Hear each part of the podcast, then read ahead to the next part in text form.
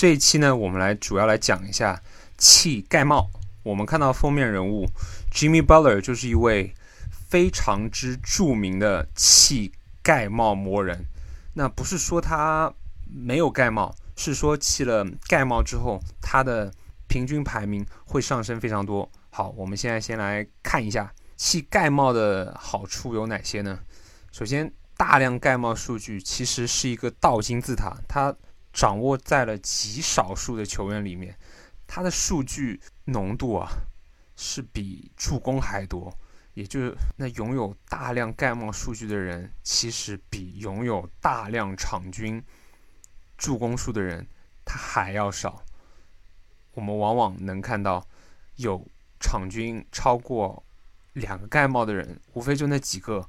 卡佩拉、特纳、戈贝尔这些人，然后之后就是有断层式的跳到了第二层，可能是场均一点五个盖帽、一点三个盖帽、一点二个盖帽，然后再到一些后卫型的球员，或者一些没有什么盖帽的内线，比方说像 Fanflee 就是场均可能一点零、零点九，赛宝就是一到零点八之间。那很多的内线球员，其实他不一定会有盖帽，但是他可以给你提供盖帽以外的优秀数据，这一点是你不能错过的。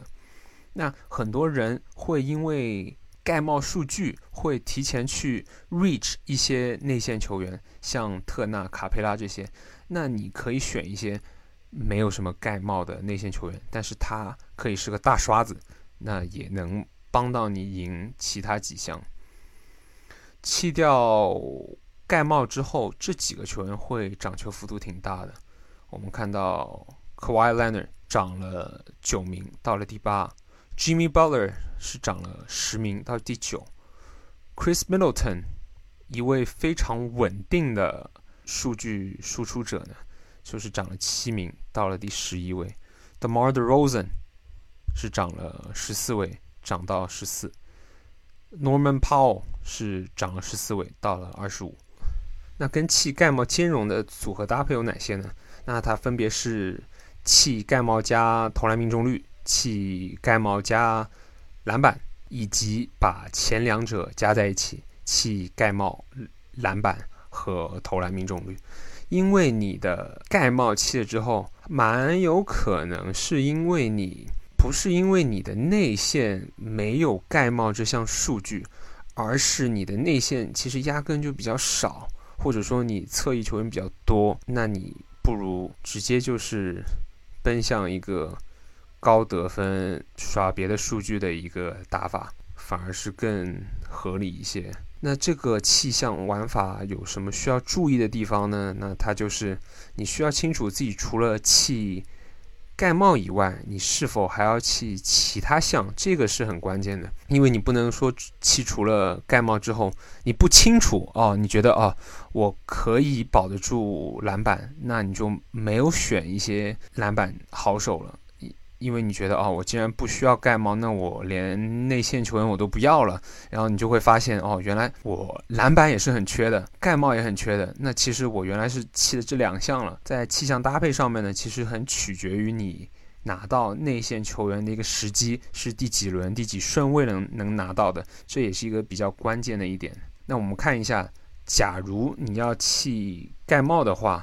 在十二人连前四轮会有一个什么样子的搭配建议呢？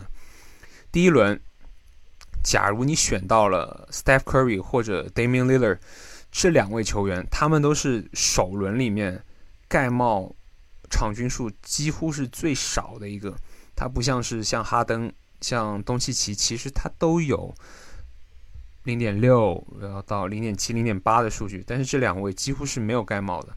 那你就可以已经是往那个方向走了，就是加上你第二轮的选项，因为你选到 Curry 或者 Lillard 的话，你第二轮除非你强行去 reach，否则你应该是拿不到戈贝尔和其他高盖帽选手的。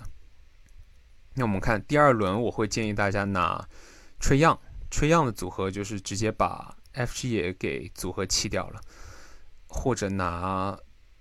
武切维奇确保你的得分、篮板、助攻以及一点点的抢断副业是有的。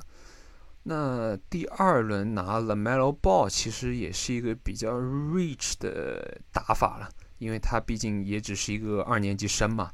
但是从他去年数据你能看得到，他其实抢断数还是挺可观的。所以如果你是一个爱刮彩票的玩家的话，也是可以提前去 reach 一下 the Melo Ball。第三轮的话，我会建议大家拿萨博尼斯、拿米球或者拿 Ingram，这三个球员都是盖帽比较少，但是其他数据还是可以给你一个很好的补助的能力者。那在第四轮，我会建议大家拿 DeMar d e r o s e n 或者拿海公子。我们的游戏王者，他们呢也是得分、助攻、篮板都还 OK 的，就是没有什么盖帽。你看，我把戈贝尔和卡佩拉这两个选项去掉之后，你会发现，哎，我好像多了很多我平时看集锦就会看的球员。对，就是有些人会有这个想法，他说，既然我玩 Fantasy，我总不能选一些我自己都不愿意看的一个数据吧。